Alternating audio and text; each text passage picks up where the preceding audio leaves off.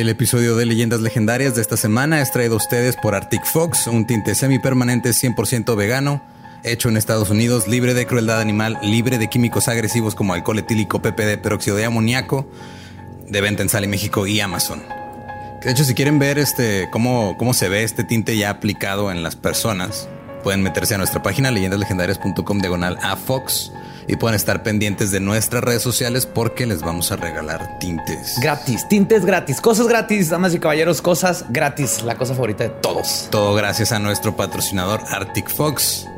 Que la neta estoy pensando, tal vez igual y yo también me pinto el cabello. Yo también creo que me puedo hacer algo que una, un hombre de 38 años se puede ver decente con ese tinte. Estoy seguro que se puede hacer. Mira, te has hecho muchas cosas con las que no te veías decente en toda tu vida. Entonces, ¿quién soy yo para ahorita empezar a ser ¿Quién eres tú para juzgarte de mi imagen? mismo? La verdad. Pero sí sigan también Arctic Fox en sus redes como Arctic-Fox-México en Instagram o Arctic Fox México en Facebook. Y también este, les queremos recordar que si nos quieren apoyar, ¿qué pueden hacer, güey? Pueden ir a Leyendas Podcast en Patreon y ayudarnos para recibir muchas cositas extras, aparte de sentirse bien bonitos de que los queremos mucho, mucho, mucho porque nos dan una parte de su salario para que nosotros podamos estar aquí siguiendo haciendo lo que hacemos y nosotros les regresamos a ustedes guiones y calcamonías y cosas especiales que nada más los de Patreon saben. Que Contenido extra, digital, hay algunas sorpresas que salen de vez en cuando. Oh, yes, oh, yes. Entonces no olviden Patreon. Patreon.com diagonal leyendas podcast. Este, y pues estuvimos hace poco en la Ciudad de México, en el Hotel Casablanca nos quedamos ahí en una zona muy céntrica enseguida de la Plaza de la República, ¿se llama? Pues, está por ahí por el centro. Sí, está el domo ese gigante donde una vez un vato pasó por avioneta y le pidió matrimonio a una chava. Es una historia así como de los y, y luego de ahí este, se quedaron en el Hotel Casablanca unos días, ¿no? Y ahí... Porque hay alberca en el techo. no sé si se quedaron, pero hay una alberca en el techo. Bueno, hay una, hay una piscina en el techo. No sé cuál es la diferencia entre alberca y piscina, pero mis notas dicen que es una piscina. Va a ser como quesadilla y quesadilla, ¿no? Una de esas cosas. hay, hay, un hoyo con agua en, el, último piso, en el techo del Hotel Casablanca. En serio, vayan. A este, de hecho, por ahí nos llegó una mención ahí en redes sociales de una persona que fue al Hotel Casablanca porque nos vio que ya andábamos.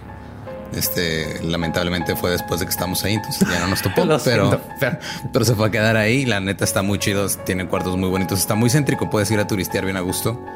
Y también este, les queremos decir que, eh, pues, el episodio 29 pues este se perdió, no sabemos dónde quedó. No. Ya buscamos entre el colchón y la base de la cama, no estaba ahí. No estaba ahí. Eh, eh, hubo ahí el mención de MK Ultra. No, hay, no hay forma de comprobarlo. Lo atropellaron con el gatito acústico. No, no sabemos que no sabemos. dónde quedó el episodio. Este, lo único que podemos decir es que lo que sea que estén pensando, probablemente eso fue lo que pasó. Exactamente. y Así pues, vamos a pasar al siguiente episodio que es el Pero espérate, es que falta algo. Ah, ¿qué faltó? Voy al del río. Uf.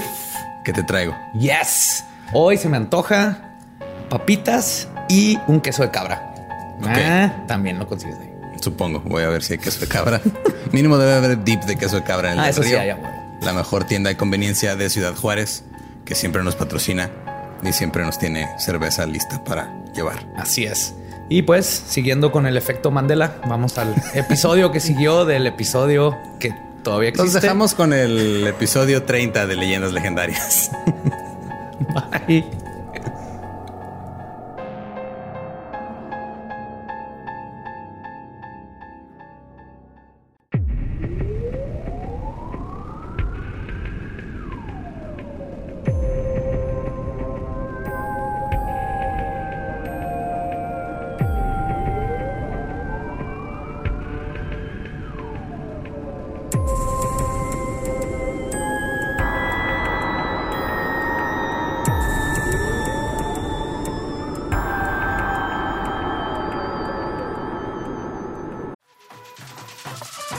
We got a bunch of fries, of course, because when you're Mickey D's, you got to get fries. Delicious.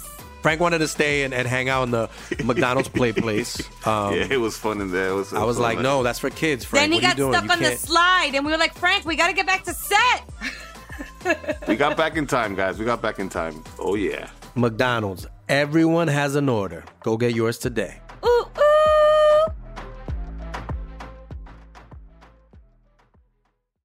Bienvenidos a Leyendas Legendarias, el podcast en donde cada semana yo, José Antonio Badía, le contaré a Eduardo Espinosa y a un invitado especial casos de crimen real, fenómenos paranormales o eventos históricos tan peculiares, notorios y fantásticos que se ganaron el título de Leyendas Legendarias. Y estamos otra vez en otro miércoles macabroso como siempre, me acompaña Eduardo. ¿Cómo estás? Eh, como siempre, te acompaño aquí y estoy bien. Sentado a la derecha. Sentado a la derecha del, padre del podcast.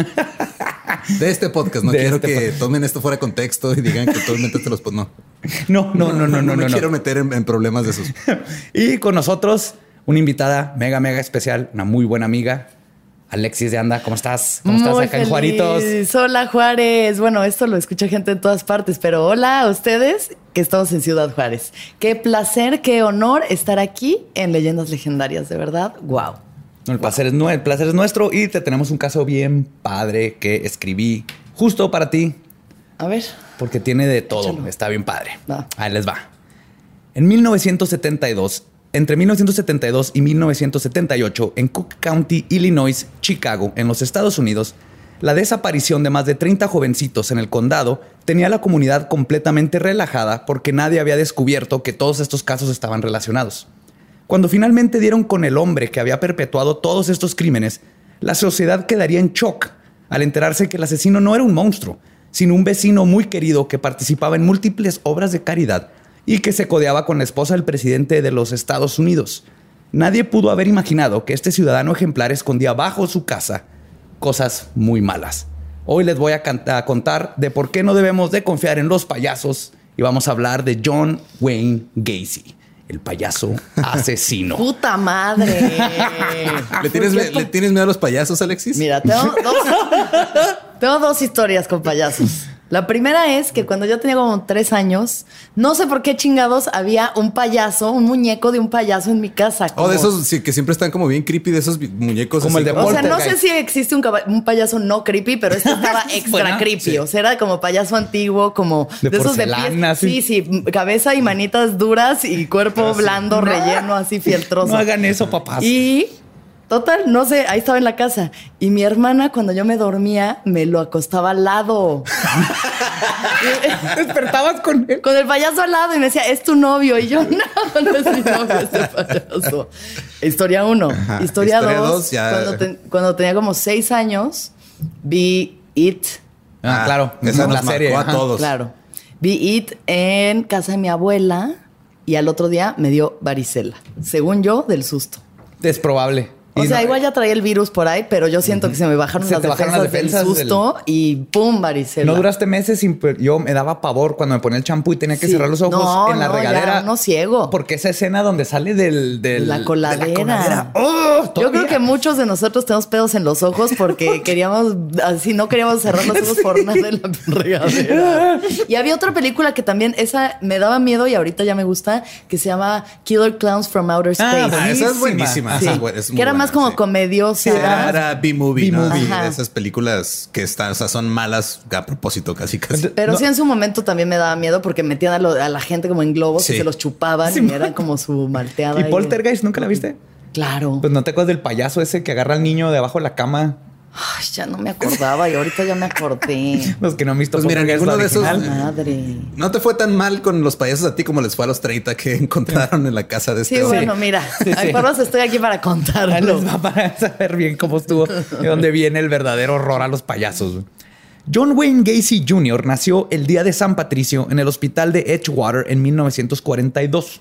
Sus padres, John Wayne Gacy y Marion Elaine Robinson Gacy, también tuvieron dos niñas, Joan la mayor y Karen la menor. Los tres hermanos fueron creados católicos y fueron escuelas católicas.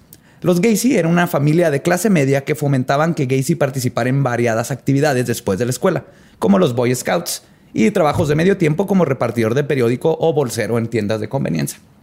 Clásico de esos tiempos. Cerillito.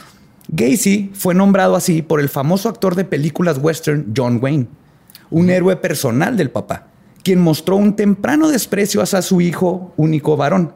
A pesar de haberle puesto el nombre de un estereotípico macho pistolero icónico de los Estados Unidos, Gacy siempre fue un niño descrito como débil y afeminado, mm. cosa que su papá despreciaba y lo llevaba a actuar violentamente contra su hijo. Gacy, por su parte, vivió siempre intentando ganarse el respeto de su papá, cosa que nunca logró. pero que marcó su personalidad.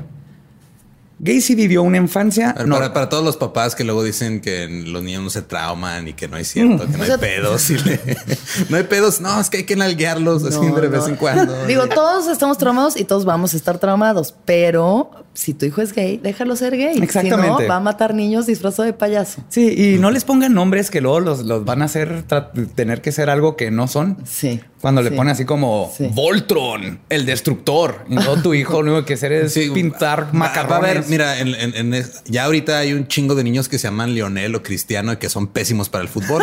Ándale, exactamente. Sí, sí, no, no les pongan nombres que luego tengan que llegar al nombre. No, no, no. Sí. Ponles así, José. Sí, ya, y sí. María. Ajá, y esos, María. esos Ya les sé, van a a llegar todos. chingón. Esos sí le, le encajan perfecto a ese. Sí, José y María, ¿no? María y José. ¿Para qué? María José y José María. Y José María. Y ya se van a coger uno con el otro porque en Monterrey, Nuevo León. Saludos a Monterrey, Nuevo León. Nos vemos, Saludos, Monterrey. en, nos vemos en octubre por allá. Pues Gacy vivió una infancia normal y típica de una familia católica de los 50.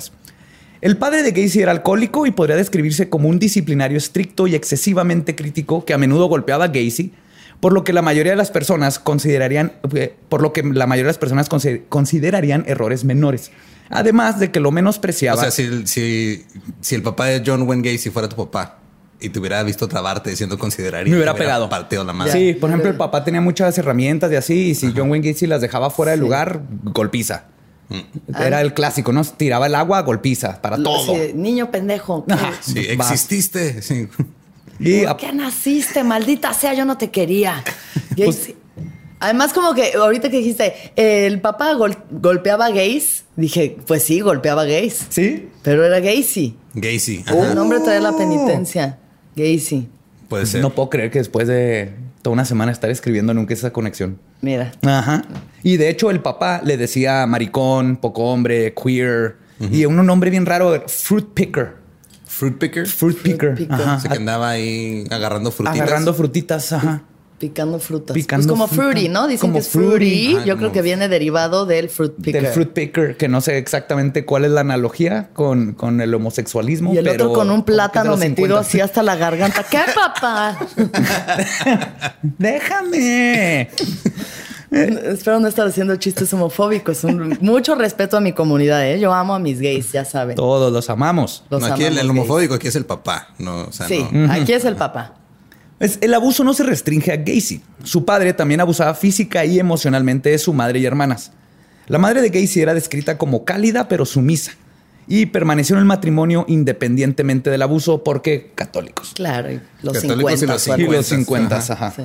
Gacy además tuvo que presenciar el abuso de su madre y sus hermanas y cuando nunca pudo ayudarlas ni detener el abuso, esto hizo que psicológicamente se, privara, se privara de control y de lo que le llaman en psicología omnipotencia, ¿no?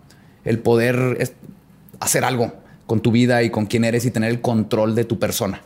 Entonces, esto es un dato que luego va a Omnipotencia figurar. se le dice a tener control sobre tu vida y, tus, y tu pedo. Ajá, es como un término psicológico. Como sobre todo, ¿no? Es sobre todo. sobre todo, sí. Exactamente. Que ahorita luego ya vamos a ver cómo esto afecta a cómo mata y cómo terminó haciendo lo que hacía. Órale, va.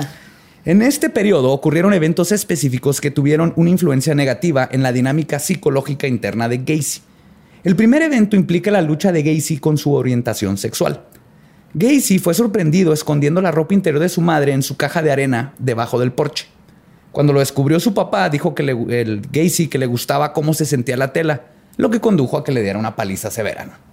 Es que, digo, también la tela de, de la ropa interior de mujer Sí, no. está. No, o sea, chida. claramente este señor no sabe bien de seda, de encaje, de, lo que es bueno en esta vida. Porque qué No hay delicia. calzones de hombre de Yo, por- miren, por obra de Dios no me estoy ahorita sobando el calzón, ¿eh? Porque traigo un calzón delicioso. ¿Por qué creen que los hombres acá ratito nos tenemos que mover? Son los calzones. Sí, pero sus calzones generalmente, o sea, ojalá pudieran usar encaje. Deberían usar encaje para que vean Deberíamos- lo que es bueno. No sé por qué no lo hacen Se les airearía el cotorreo delicioso. Es que los de hombres están hechos de tela de camuflaje y como Sí, cartón sí, de, de botes de aceite, puras cosas así masculinas. Y, y yo, creo que yo sí me pondría unos buenos calzones de sedita. así. sedita, rica, Uh. fresca. ¿Tú sí te pondrías? Digo, yo ya traigo. Pues su segunda lucha con la sexualidad continuaría durante toda su vida. Un amigo de la familia abusó sexualmente de Gacy cuando tenía 8 años. Curiosamente, el abusador era un contratista, que es justamente el trabajo que Gacy tendría cuando estuvo más activo en sus propios asesinatos. O sea, hay como un Una- reflejo. ajá, una conexión ahí de Como que en esos tiempos era más común, ¿no? Este tipo de, qué cosa. de abusos sexuales del tío y el amigo y esas no, cosas. ahorita también, También creo, creo que, se da así Mira, a si, lo ancho. si ¿eh? vas a cualquier open mic en cualquier lugar de México, vas a escuchar como mínimo unos seis chistes de tíos pederastas, lo cual me preocupa mucho. Sí. Entonces, más bien, Porque Un saludo a Juan Carlos Escalante. más bien hay una epidemia de tíos, pero nadie lo habla. O sea, pues creo que en estadísticas es como el 90% del abuso es en casa. O Tiene sea, sentido. Sí, eso sí. son, son, sí, trips densos. Es un, es, un, es un chingo, pero también el pedo es este, pues, pinches tíos, ¿qué, qué les pasa? O sea, Pues los tíos también. mm, Porque al tío también le tocó el tío. Y el claro, tío y el tío. eso es un patrón, seguramente Ajá, puede ser un patrón.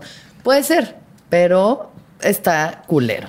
No Sí. toquen a sus sobrinos. ni a sus Está fácil, No, no ¿no? menores de edad en general. ¿Por qué no viene Ni esa la regla familia. en los 10 mandamientos? Debe ser como el 3. Eso debería ser No abuses tres. de tus sobrinos. Ya, mandamiento así. 3 no viene, ni siquiera se considera en, en los mandamientos y vean cómo está la iglesia. no voy a dejar eso ahí afuera.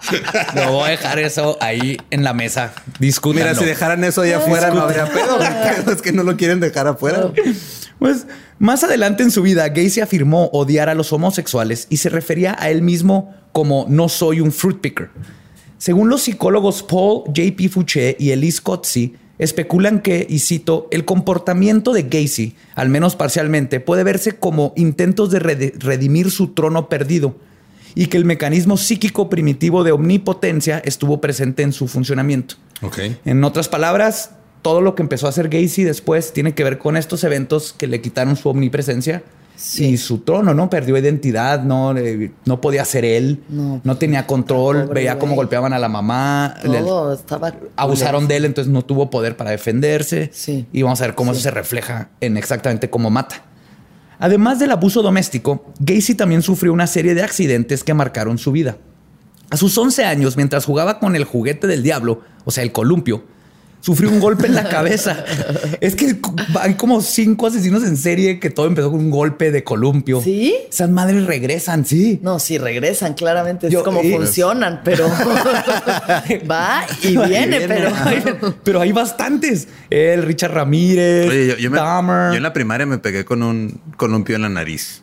No fue en la Pues, cabeza. Vamos ¿Fue en la a revisar cómo está el, el, ¿qué sería? ¿El ático? No, el sótano, El ¿no? sótano. De casa de Lolo. A ver cuántos niños hay ahí. Pues mira, no tengo sótano, entonces. Perfecto. Ya Y por eso no se De hecho, yo, tengo la teoría de que en, en México no hay tantos asesinos en serie porque no estamos acostumbrados a tener No hay sótanos. tantos sótanos. Sí, yo creo que igual puede tener. No tenemos ni áticos ni sótanos, lo que son las dos cosas más creepy de una casa. Ajá, pues ahí es donde más metes los muertos y haces tus Ay. cuartos de tortura. Sí. Hay que mantenerlo así, bien arquitectos mexicanos. Cero, cero sótanos. Sí, gracias, Infonavit. Más sótanos, más sótanos. Sí. Debería ser el nuevo Infonavit, el nuevo así eslogan de Infonavit. Sí, Infonavit, cada vez menos asesinos en serie o algo así, no sé. Sí, menos sótanos. Pues, El golpe causó una embolia, la cual le causó por años que tuviera episodios de pérdida temporal de la conciencia y pequeños ataques de epilepsia, que le duraron hasta que tuvo 16, cuando al fin descubrieron el coágulo y le dieron medicina para deshacerlo. O sea, tuvo un coágulo en la cabeza y no se dio cuenta por años. No, pues le pegó un columpio y nomás lo veían rarito y eran los 50 y es así como, órale, mijo, el papá siempre era así de, ay, pinche vato, meco, ¿no? A pesar de que fue un accidente y no sabían hasta Sí. los 16. Y a sus 17 años fue diagnosticado con un problema no específico en el corazón, para el cual nunca encontraron una razón en particular para su padecimiento. Y a final de cuentas, aunque Gacy se quejaba de dolores en el corazón constantemente, jamás sufrió de un paro cardíaco o un ataque serio. Pero su condición no le permitía formar parte de equipos deportivos o jugar con otros muchachos, cosa que también hizo que su papá lo viera como un bueno para nada. No, No, pobre Porque los vatos juegan fútbol americano Sí, mm, sí. o béisbol. Tragedia. Todos deportes, sí. Además, fue durante estos tiempos que comenzó a subir de peso, lo que exacerbó su condición cardíaca. Y por si eso no fuera poco, tuvo que ser hospitalizado por un accidente que le lastimó la columna. Entonces también medio, sí, sí le pasan un chorro de cosas no, al vato este. güey. sí está suerte jodido. de mi amigo. Sí, que digo, qué mala suerte, pero Digo, eso no justifica con- matar sí. 30 güeyes. Ah, no, claro que no. Hay gente que no tiene piernas ni brazos y da pláticas motivacionales. Claro, sí. Exacto. Es No. a dónde, a dónde Y lleva. también tal vez porque no tienen piernas ni brazos no pueden matar niños, pero tal vez es- bueno, no puedo matar a nadie, así que voy a dar No, no puede. pláticas. Iba a canalizar su furia y lo, pues matar como que está fuera de, mejor doy pláticas. Sí. A él sí le, dicen, métete con alguien de tu tamaño, no son puros bebés. que todavía no sepan gatear.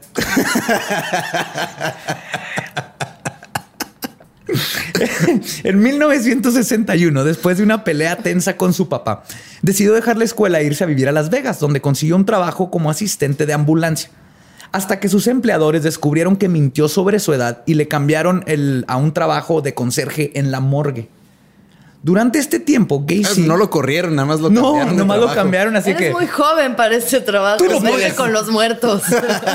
Oye, John, tú no puedes manejar una ambulancia. Ponte a trapear los pisos, John. Así Algo fue. así. De la morgue. De la morgue. Sí. Pues durante este tiempo, Gacy estuvo expuesto a la muerte al ver los cadáveres y el proceso, el proceso de embalsamamiento, algo que lo hipnotizó. Un evento significativo en este periodo fue cuando Gacy cuenta que se metió en el ataúd donde tenía el cuerpo de un adolescente fallecido y cuenta que procedió a abrazar y acariciar el cuerpo y obviamente luego tener sexo Uf. con él. Ya. Guau, guau. Necrofilia. Ya empezamos Fue su mal. primer contacto. Y al parecer este fue no solo su primer contacto sexual, sino es su primer contacto Bueno, homosexual. bueno, y es técnicamente. con un cadáver. Entonces, técnicamente su primer contacto sexual fue su tío. Bueno, Sí. consensual. Primer contacto sexual No, consensual. tampoco es consensual porque el muerto no creo que haya estado como de sí. O sea, Mira, yo no hay- tengo- consenso no hay. O sea, No hay, no, no te puedo citar si el cadáver está de acuerdo o no. No hay, no hay récord No, de eso, pero vamos- podemos asumir que no estaba. tampoco ni le, ni le- yo creo que ni le disgustó, ni, o sea, le dio igual. El cadáver yo creo que le dio igual. Pero pues, se le subió al muerto. Al Se le revés, él subió se le al subió muerto. al muerto. Eso es tomar control de tu vida. Logro desbloqueado. Según Gacy, este incidente lo marcó tanto que decidió irse de Las Vegas. No dice si lo marcó para bien o para mal, pero tardó tres meses en juntar suficiente dinero para regresarse a Chicago, después de que aprendió a que no era fácil tener un buen trabajo sin un título de prepa, porque nunca se graduó. Su madre y hermanas, con las que siempre estuvo muy buena relación, lo recibieron de vuelta a la casa, quienes además tuvieron que intervenir para que el papá lo dejara vivir con ellos de nuevo. Sí, obviamente el papá cuando se fue le dijo, vete y lo que regresara. Eventualmente se graduaría de la Universidad Northwestern, que no está avalada por el equivalente de la SEP. O sea, esas universidades que te dan así como títulos chafas, ¿no? Sí, no, Es universidad Técnico, abierta. como técnico, Hace como- cuenta, y- pero no, los títulos no sirven para nada. ¿Cómo se llama esta que se anuncia un chingo allá en México? El- que son como cursos técnicos que acabas la prepa en un examen y. no, se supone que sí, este. Se supone que esa sí es legal, pero no. No me acuerdo, antes se me un chingo de anuncios. El CNCI era una que. CNCI es de ese tipo, ajá, Tech Milenio, tú No, sabes, Tec todas esas Milenio cosas. también es legal. El ¿Ah, sí? TEC Sí. también. El- El, ajá. TEC. eh, El TEC de Monterrey de también. O sea, Monterrey. todos esos sí están avalados, nada más este. Por Pero, pero como si no estuviera. Pues haz de cuenta.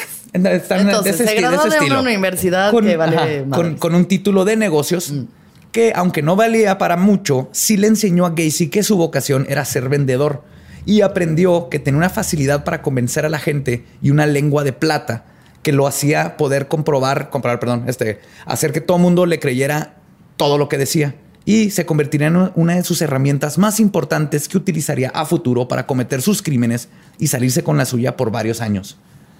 Rápidamente subió por los rangos de la compañía Non-Bush Shoe. ¿Cómo se llama? Non-Bush. ¿eh? Non-Bush. Non-Bush. Como los niños. Non-Bush. Non-Bush. Non-Bush. convirtiéndose en gerente de una de las tiendas en Springfield, Illinois.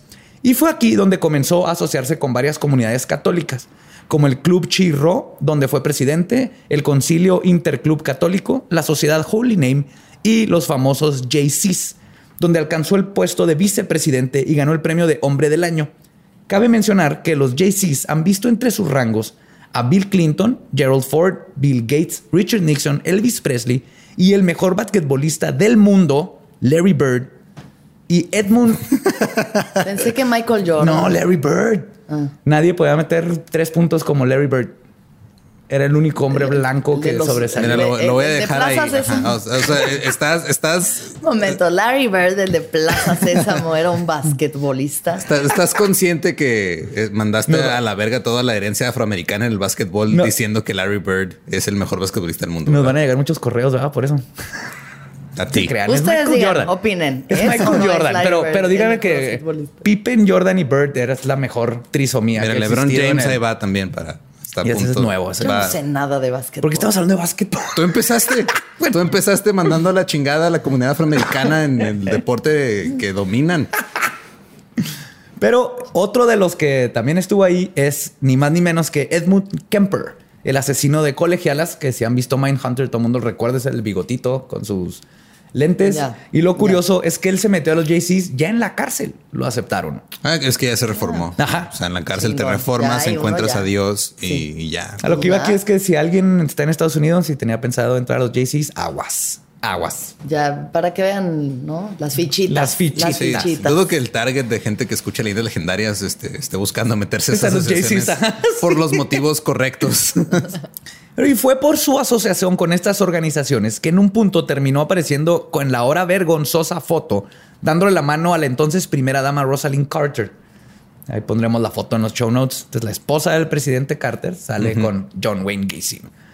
Algo que nadie puede negar de Gacy era su ética de trabajo. De hecho, una vez tuvo que ser hospitalizado al caer exhausto después de varios días de estar ayudando a la comunidad y trabajando.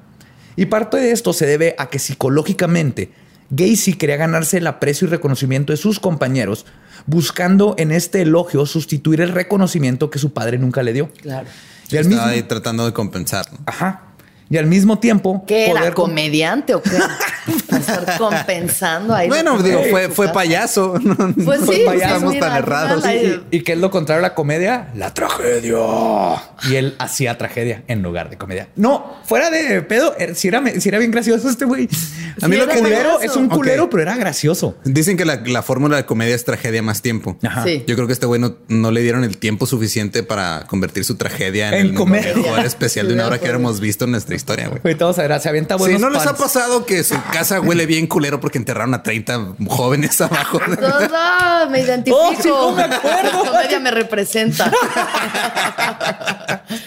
wow.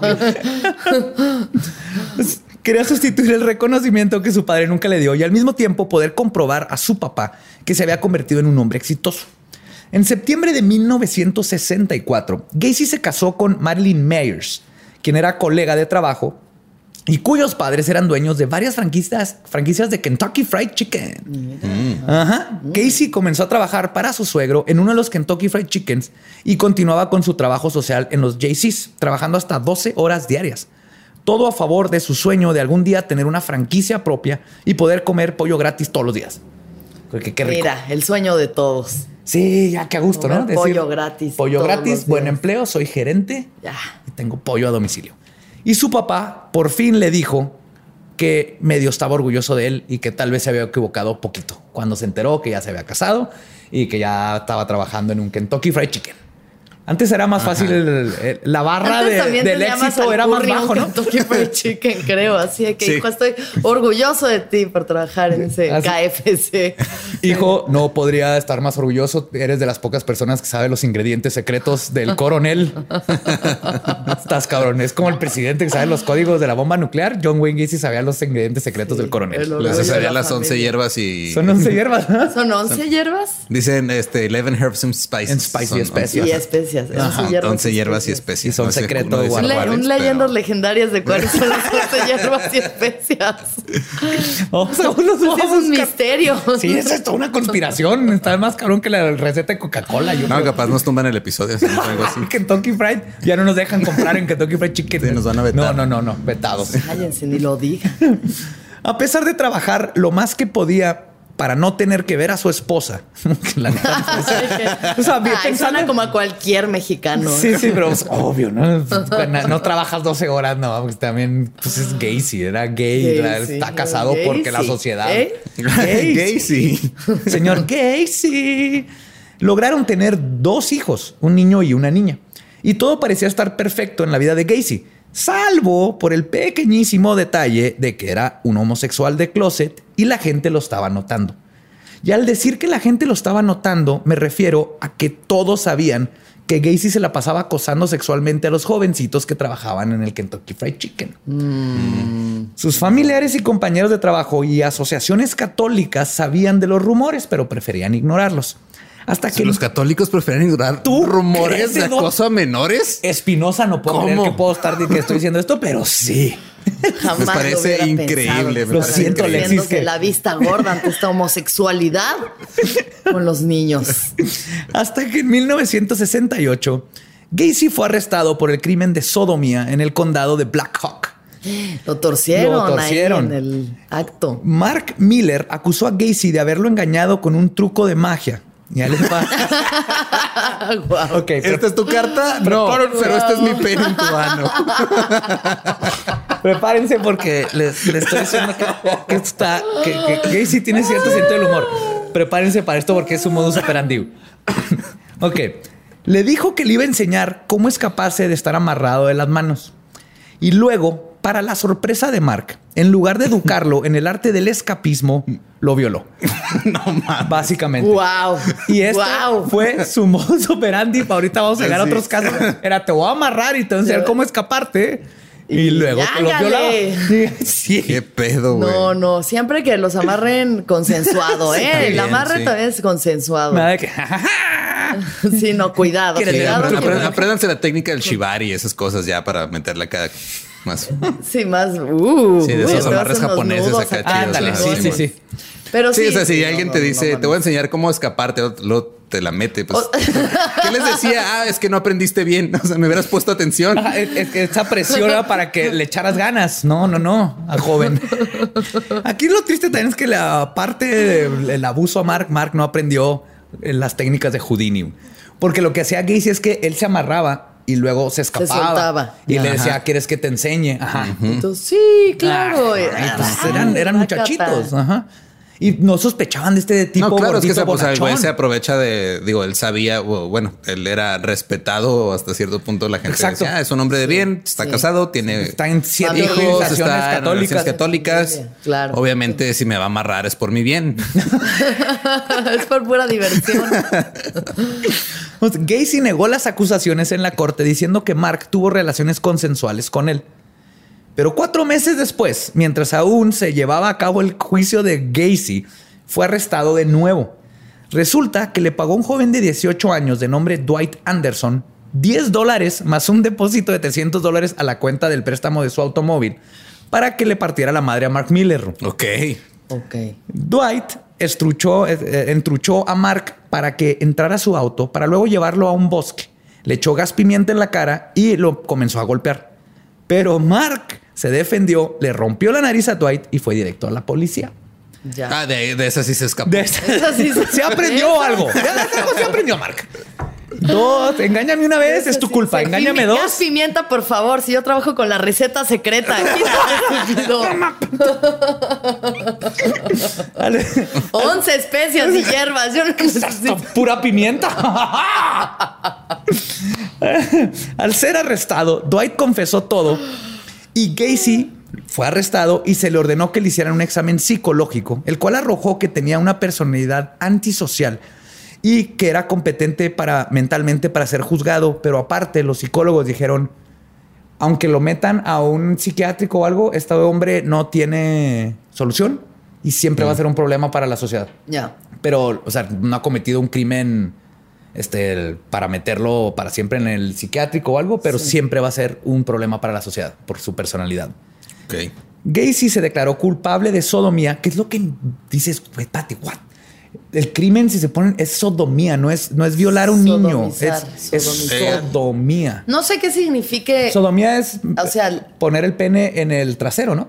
Eso es no, sodomía. so- sodomizar, según yo, es como el sadomasoquismo. La sodom- no es como. Se me hace que es eh, que Como- a ver, mira, específicamente déjamelo- en el, en déjamelo, el- busco A para- ver, vamos a Ajá. googlearlo, porque yo- según yo, el acto de la sodomía nada más es cometer anal. A ver. sexo anal. Sexo La anal. sodomía en la Edad Media y en la Edad Moderna implicaba diversos actos contra natura, pero principalmente era empleado en el caso del sexo anal. Sí, correcto. O sea, no, en- nos en seguimos guiando no. con el medievo. Sí, sí, vamos en el parámetro de. O sea, en ningún momento están diciendo que es a fuerza, nada más es que pasa. Ajá. De hecho, por muchos años en Estados Unidos y aquí en México la sodomía era ilegal.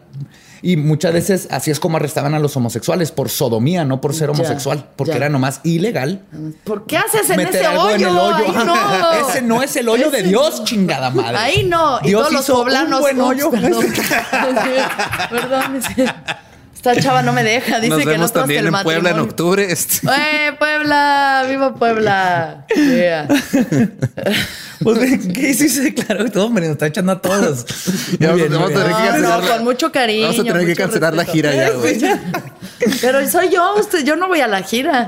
Yo Buen punto. Ya. Que todo bien. Tú síguele echando. un saludo a Puebla. Échale, échale. Puebla Gasolina al fuego. Gacy se declaró culpable de sodomía y el juez le dio una condena de 10 años. A sus 26 años, Gacy entró a la cárcel en el estado de Iowa. Su padre murió de cirrosis mientras él estaba encarcelado y además lo divorció a su esposa, quien lo dejó porque había roto sus votos matrimoniales. Pues sí, ¿verdad? Sí. Qué intensa la vida de alguien a sus 26 años. Sí, tiene ¿no? 26. O sea, Ay, ahorita los 26 que todavía estás escogiendo que, qué carrera "Ay, estudiar. Quiero ¿no? hacer un programa de YouTube. Es lo que estás pensando a tus 26 años. Este vato ya, Ya, no, ya había Casado, cogido por el culo, divorciado. eh, amarrado gente, o sea, necrofiliaco a los ya de todo, 26. ya uf. todos los placeres de la vida ya los El sueño americano en un solo hombre aquí a los 26.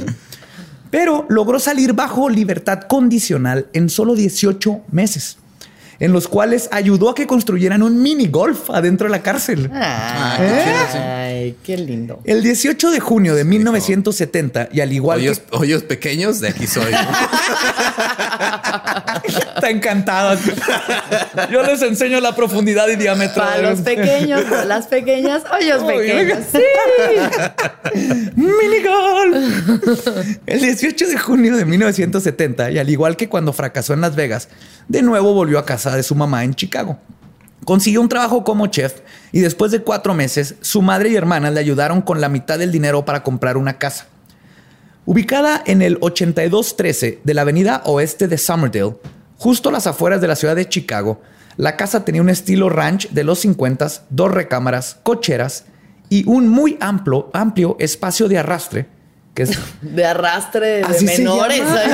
Vámonos. pues Sí, que es, el, ajá, es el, es el, ¿cómo le dicen? Crawl Este, space. Crawl space. Sí. Ay, Ah, anda Me está cayendo el Pues está cayendo. Tuve que investigar cómo se dice en español, pero básicamente es muy común que en Estados Unidos las casas tengan un espacio entre el piso y el, el, el- el suelo de la tierra. La tierra y el, el piso, de la casa, por donde pasan todas las tuberías. Entonces, Ah, ya, Si tienes ya. que arreglar algo, nomás te metes a ese lugar. Ya. Aparte que ahí En Los Hijos del Maíz creo que sale una escena donde como que se meten Se- ahí en ah, sí, ese exactamente. En, en Estados Unidos tiene muy común porque aparte te aísla porque la casa no está sobre el piso directamente y es más fácil, no tienes que escarbar. Si se rompe una tubería, nomás te metes. Entonces es un sótano de medio metro, ah, básicamente. Pero ahorita, nueva palabra, espacio del arrastre porque es muy importante porque ahí es donde pasó todo. Y ahí es donde viviría hasta que fue arrestado y donde cometería todos sus asesinatos. Eso es muy curioso, no es común en asesinos en serie Sí, que hagan todos ¿En en, su casa? en su propia casa y Ya. todos ahí, o sea, no, no atacaba. Pero lo que hablamos de la omnipotencia de este vato, ¿no? El estar en su casa, en su propio ambiente, el controlar absolutamente todos los aspectos del asesinato era una parte muy importante de su modus operandi y su psicología. A solo cuatro meses de vivir en su nueva casa, Casey fue arrestado de nuevo, acusado por un jovencito a quien había conocido en la terminal de autobuses Greyhound, porque ahí se la vivía. No sé si conocen los Greyhound, pero imagínense la, cuál es la peor los chihuahuenses aquí en los ochentas. Imagínense la peor línea de automóviles, de, autobuses, autobuses? Y en Estados Unidos ese es el Greyhound. Baratísimo, van a todos lados y está asqueroso. La única vez que me subí ahí fui a Houston y había un tipo eh, fumando crack a un lado de mí. Claro. Tuvieron que bajar a un tipo porque este, se puso violento porque venía todo alcoholizado. Ah, aventuras. Una experiencia. Sí, Sí. toda una experiencia. Deli. Pues lo agarró de la terminal de autobuses por haberlo forzado a tener relaciones sexuales con él. Pero los cargos fueron finalmente retirados cuando el joven no se presentó al juicio. Sí, que era, era común en esos tiempos, porque muchos de estos jovencitos que agarraba eran este chavitos que pedían ride, que estaban moviendo y muchos pues, no se querían quedar. Y aparte en estos tiempos está todo el tabú de este, la homosexuali- homosexualidad y el, el- Claro. que todavía existe ahorita y es No, un y problema muy denunciar, grande, ¿no? denunciar. Entonces muchos Yo se también, van. este, creo que. A ver, apriétalo más está allá abajo. cayendo aquí el De abajo, ¿eh? Sí, creo que nomás ahí. Métele Estamos- ahí el, el ruido al que fierro. escuchen. Métele al fierro.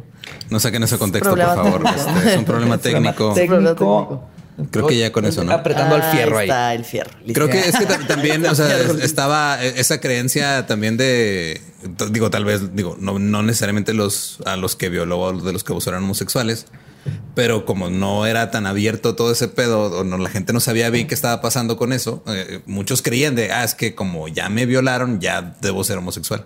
Exactamente. Entonces Sí. se quedaban con esa idea de, ah, cabrón, este güey ya me hizo Y gay. también hubo unos Sí. que, que iba y eran, este, pues eran prostitutas, ¿no? Conseguía también, Los chichifos. ajá, por dinero y todo. Claro. Y el, el problema fue a los que mató.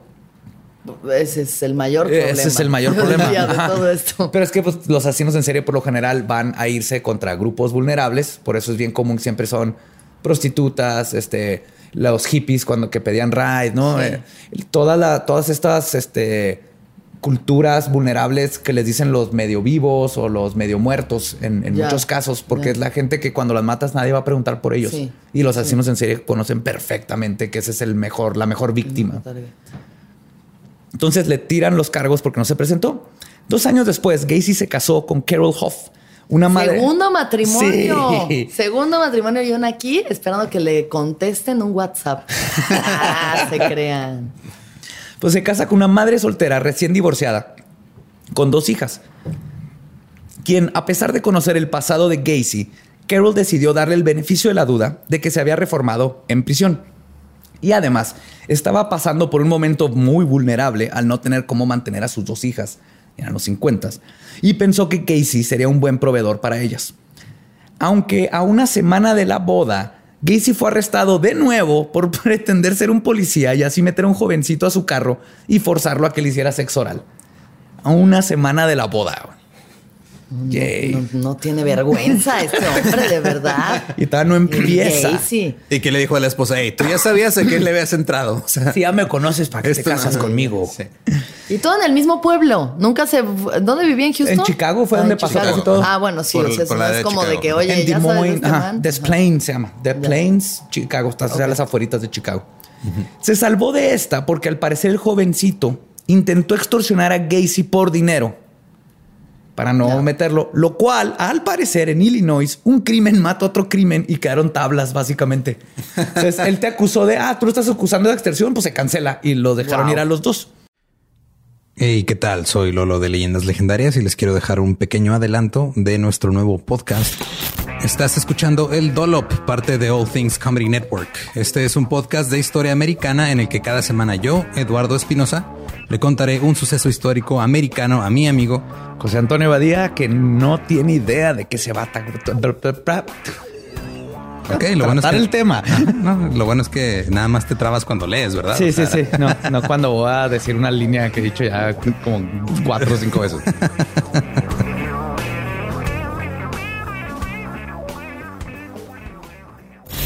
De joven comenzó a trabajar en barcos y en 1816 fue capturado por el pirata Jean Lafitte en la costa sur de Texas. Güey, ese será mi sueño.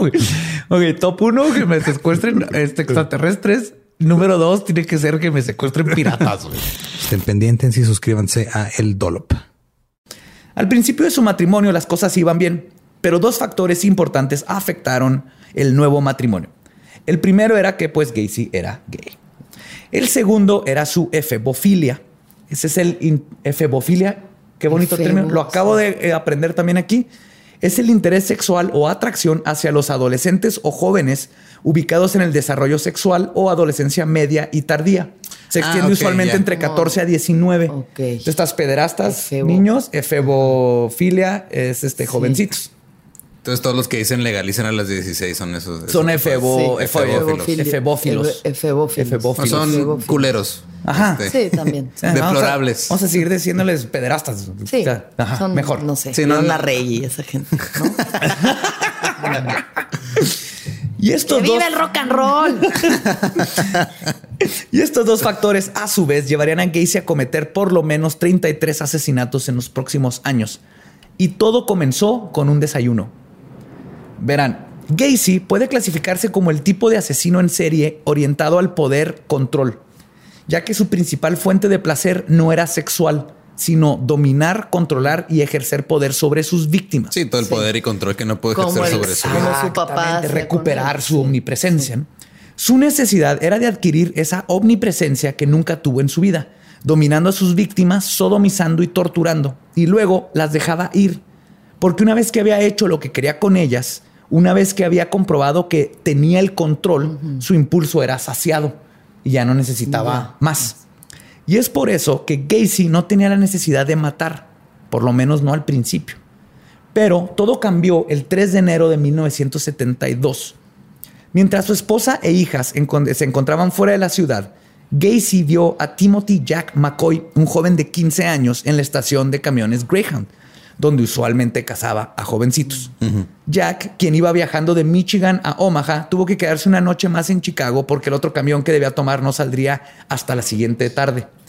Gacy entruchó a Timothy diciéndole que le daría un tour de Chicago, le iba a regalar poquita mota, ya sabe, ¿no? La lechuga de Lucifer Sí. y que El repollo del demonio. el repollo del demonio y que incluso se podían quedar a dormir en su casa y él le daría un raid en la mañana siguiente para tomar su camión y así no tendría que pasar la noche en la estación.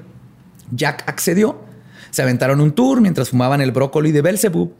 Regresaron a la casa donde hicieron cositas de índole erótica y fumaron más arúgula de Astaroth. ¿Cuántos términos? Pero ¿cuántos términos? Esto ya estaba preparado. Claro Ya- que sí, ya hay claro una lista. Sí. A la mañana siguiente, Gacy despertó con Jack postrado al pie de la cama sosteniendo un cuchillo. Gacy reaccionó de instinto, forcejeó con Timothy y finalmente lo apuñaló en el pecho varias veces, varias veces matándolo. Varios meses. Varios meses. Oh, ya no con él, ya déjame en paz, ya. Enero. Sí, marzo, tachando los días, ¿no? Ay, güey.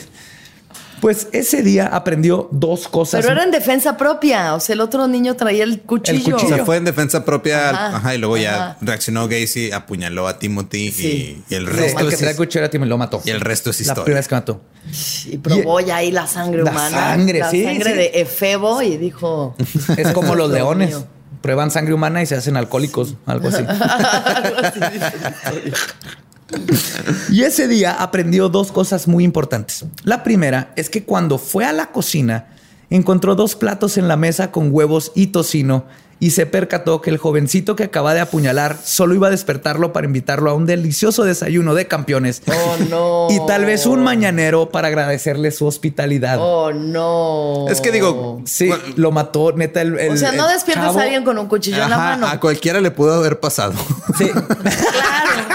Sí, sí. Claro, Lolo, es lo más común. Es bien ¿no? O sea, común, Es ¿verdad? lo- es muy común Reaccionar que- así. de- que te lleven desayuno a la cama y que los mates.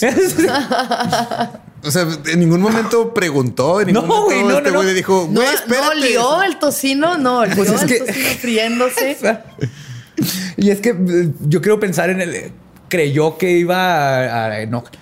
Se, por como lo cuenta, el, el chavo este de 15 años estaba contento, lo hizo consensual todo, el irse con él y tener Sí. sexo con él, pero cuando lo vio con el cuchillo, yo, yo creo le dio todas estas ideas de todos los demás chavitos de los que había abusado. Dijo: Este vato es el que me va a. A El chingar. punto es que reaccionó y lo mató. Yo creo que también este es solamente pues lo que está diciendo este hombre para defenderse. Cuando igual y nada más. De que lo o sea, mató. No, nadie sí. sabe, él no está el otro chavito ahí como no, no para está. decir, oye. Pero eh, confesó todo lo demás. No tiene como que no tiene por No qué mentir. Y, y tiene sentido que lo haya matado sin querer, porque esto es lo que detona Ya. su habilidad para asesinar. Él nunca lo tuvo en la cabeza. Entonces sí tiene Ya. más sentido que haya sido un impulso instintivo de ah, me va a madrear. O sea, me va a hacer lo mismo que yo he estado haciéndole a los demás. Sí, o sea, fue me va a saltar, me va Ajá. algo. Ok, ok. Y la segunda cosa que aprendió ese día es que cuando mató a Jack, se vino y eyaculó como nunca en su vida. Ay, güey, ok. Sí. Ay, si ahora ya todos sabemos esto, ¿y ¿cómo le vamos a hacer? Pues lo que creó en su cerebro una nueva conexión psicosexual. Ese fue el momento en donde los límites de Gacy entre fantasía y realidad se desintegraron. Según los psiquiatras Rosman y Resnick, y cito, esto indicaría que la indulgencia de Gacy en sus sádicas fantasías sexuales se intensificó nuevamente después de su experiencia necrofílica con un cadáver no resistente y no rechazante Ok. a una víctima viva y resistente, sea, tuvo este, esa, la- el primer contacto que tuvo con el cadáver, todo el Claro, control. sí, sí, sí. Y ahora se da cuenta que si los mata es un éxtasis y vuelve a tener un cuerpo ahí con el que puede hacer lo que quiera 100% en control de todo. Y el hecho de que Gacy experimentó un orgasmo cuando mató a Timothy McCoy respalda la idea de que la sensación de control excitó a Gacy y afirmó que en ese momento se dio cuenta de que la muerte era la máxima emoción que se podía sentir. Timothy sería el primer cuerpo que enterraría en su espacio de arrastre y sería de los últimos en ser identificados cuando todo se destapó. Cuando la esposa de Gacy empezó a quejarse del olor, porque acuérdense que todavía vivía ahí la esposa y las hijas, Ah, sí, es cierto, Ay, tenía sí es familia. cierto. Lo tapó con una capa de concreto después de echarle lejía y decir que el problema era el drenaje. Para todo decía que el drenaje. Y la esposa no era la única que se quejaba del hedor. Gacy era fan de hacer fiestas en su casa con hasta 300 invitados. Las más famosas fueron las del tema del viejo oeste y el tema de Hawái. Y hay fotos, sí, sí, o sea, obviamente A lo grande. a lo grande sus paris eran todo, iba todo el vecindario. Y todos los invitados mencionan que la casa apestaba. Pero Gacy siempre tenía una explicación para el olor listo para despistar. Y la verdad, yo entiendo que nadie se imaginaba que el hedor eran muchachitos descomponiéndose abajo de la casa de Gacy, que los cuales había violado y torturado, y luego puesto ahí usando una puerta secreta que construyó dentro de un closet. Y cuando le decía que era humedad en el espacio de arrastre, pues decían, ah, pues sí, ¿verdad? Sí. O sea, Pero- en retrospectiva Mi- mi todo. micrófono sigue Sí, tu- Tu, cayéndose. micrófono Sí. está. El micrófono sigue ahí. Vamos, miren, los que están viendo en YouTube, estamos viendo a Badía forcejear con Está- Vamos bien. Mantén, no, no dejes que se muera el aire, aire muerto. aire muerto. Es que lo que, muerto, pa- aire lo que pasó fue que cuando los compré decía que no los pusiéramos en mesas que tienen exactamente el contorno que tiene esta misma mesa, güey. Ahí está, creo que ya. Ahí está, creo que. Pero de hecho, que hemos la hablado de todos los muertos, pero no habíamos tenido aire muerto. Uf. Ese es un primero para leyendas legendarias. Pues, continuó con su modus operandi de hacerse pasar por policía, ofrecer las espinacas del diablo y en veces aplicar cloroformo cuando las primeras cosas no funcionaban para conseguir más Pero jóvenes. que no se supone que el cloroformo no es tan instantáneo como Lo dicen las series? Necesitas mínimo cinco minutos constantes de respirarlo. Es mucho tiempo. Es un chorro. Pues que lo sí se quedaba cinco minutos ahí, Ahí, con pues ellos sí, y luego chavitos, tienes sí. que estárselos poniendo constantemente. O sea, como a los no dos se minutos te vuelves a oxigenar. Ajá. No se sabe exactamente cómo funciona la- el cloroformo. No Ya. saben si es porque sustituye el oxígeno o porque si se mete entre una las ondas de entre las neuronas y como que apaga el cerebro. Pero el punto es que necesitas como cinco minutos. No es en las Sí, películas ajá, así las de que películas Ya, nomás ah. llegan. Ajá, sí. y te quedas horas, ¿no? Entonces los dormía y de hecho por eso muchos de los que so- lograron sobrevivir ante todo esto se acuerdan porque despertaban. Y se acuerdan Mm. de pedacitos en los que lo- los volvía a someter y les volvía a poner el cloroformo. Pero usaba cloroformo. Eh, p- p- p- este, cuando las primeras cosas no funcionaban, usaba el, cloroformo, el plo- cloroformo, El perdón. cloroformo. Pero, Cloroformo. pero ahora con la intención no solo de violar y torturar, sino también de asesinar. Y en 1974 fundó su propio negocio de construcción, PDM, Painting, Decorating and Maintenance. O sea, decoración, pintura y mantenimiento. Lo que le aseguraba una fila de adolescentes constantes, los cuales entraban como ayudantes.